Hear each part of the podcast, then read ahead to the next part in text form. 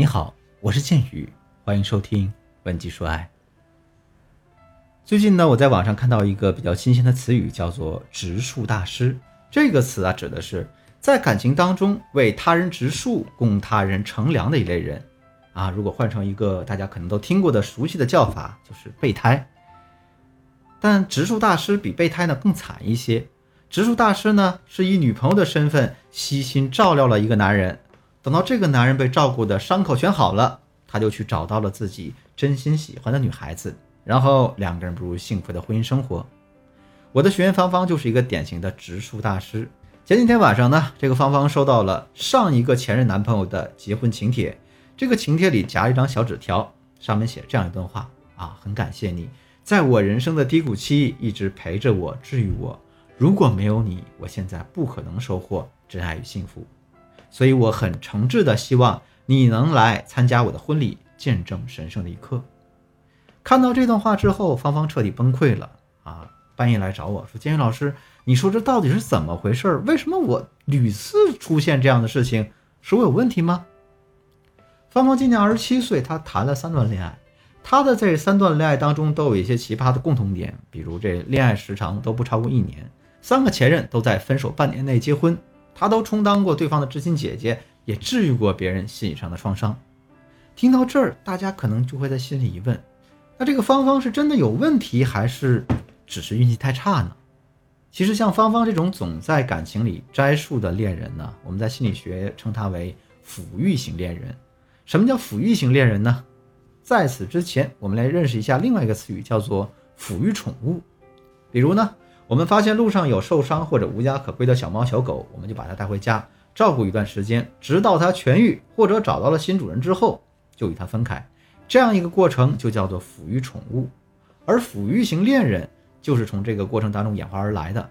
在亲密关系当中，我们是对方的避风港、踏脚石。当我们陪伴对方成长，治愈对方感情上的伤痛啊，提升对方的自尊，让对方进入一段稳定的感情，展开新生活的准备之后。我们就可以功成身退了。所以呢，这个抚育型恋人指的就是在对方认真恋爱前暂时性的约会对象。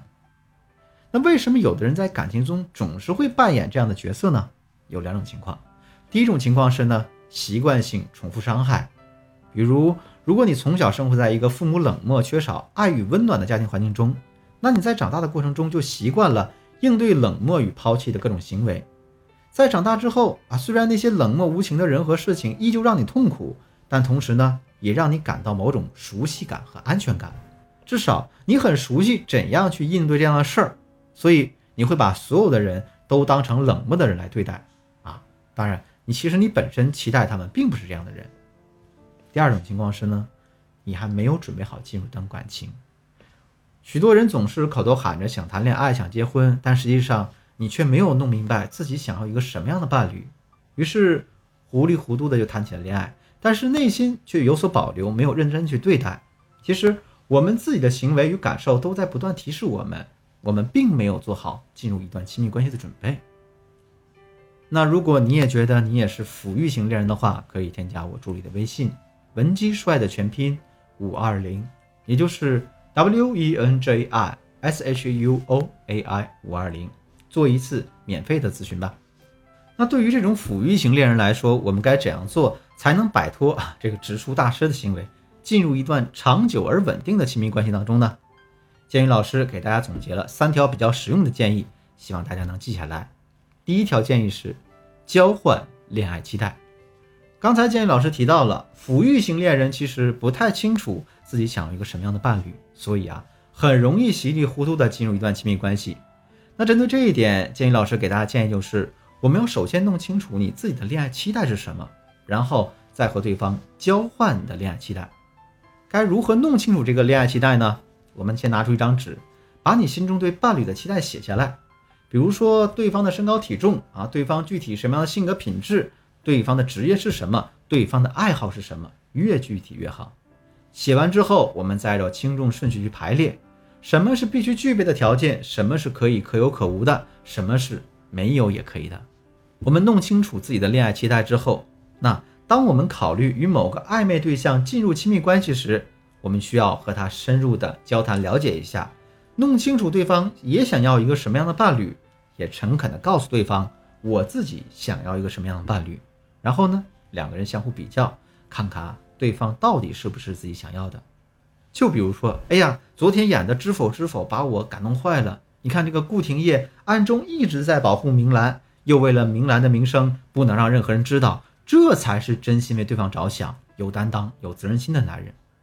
我们说这个的时候，除了是交换信息，更重要的一点就是啊，在潜意识中传达出我作为一个女孩子是有标准、有原则、有要求的，而这样的女孩子才会让男人觉得更加珍贵。那我的第二条建议是呢，我们在展示的过程中使用一个有力描述的技巧。我们要表达一个态度，就是我只接受别人来主动追求我。抚育型伴侣做的是为他人摘树的活儿啊，自己可能还成不了粮那种。那针对这一点，建议老师提出的建议是，我们要先发制人，要让他清楚明白，从一开始就要确立两个人的地位。当你与个人处于暧昧期间，你感觉啊，他总是跟你套近乎，甚至是好，但是没有主动追求你的打算，这个时候。大家就可以使用有力描述这个操作。第一个，如果进入了暧昧阶段，对方可能会问你呀，在干嘛呀？吃了没有呀？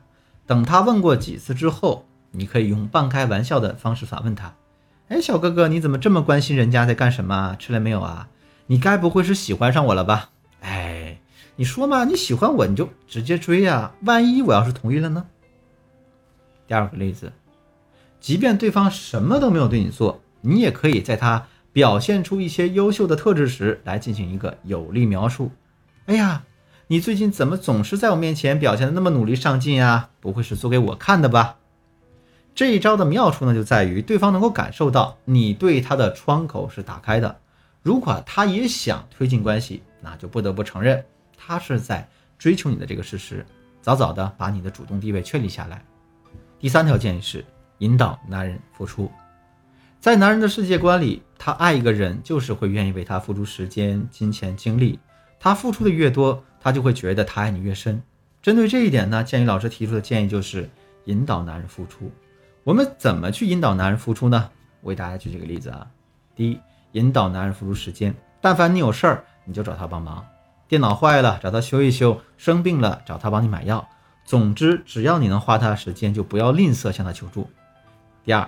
引导呢，他为你付出金钱，你可以从小礼物开始，你可以问问，哎呀，你家的特产是啥呀？能不能节假日的时候给我带点尝尝呢？然后呢，在你们日常相处的时候啊，你可以向他传输你喜欢的各种小玩意儿啊，比如说我喜欢茶百道的杨枝甘露啊，良品铺子的猪肉脯等等等等，引导他为你买。当然，引导男人付出是我们两性关系中的一个大课题，建议老师没法三言两语就把这个精髓给你讲出来。如果你有兴趣系统的深入学习的话，可以添加我助理的微信“文姬说爱”的全拼五二零，也就是 W E N J I S H U O A I 五二零，来系统学习这些专业知识吧。好了，今天内容就到这里了。文姬说爱，迷茫情场，你得力的军师，我是剑宇，我们下期再见。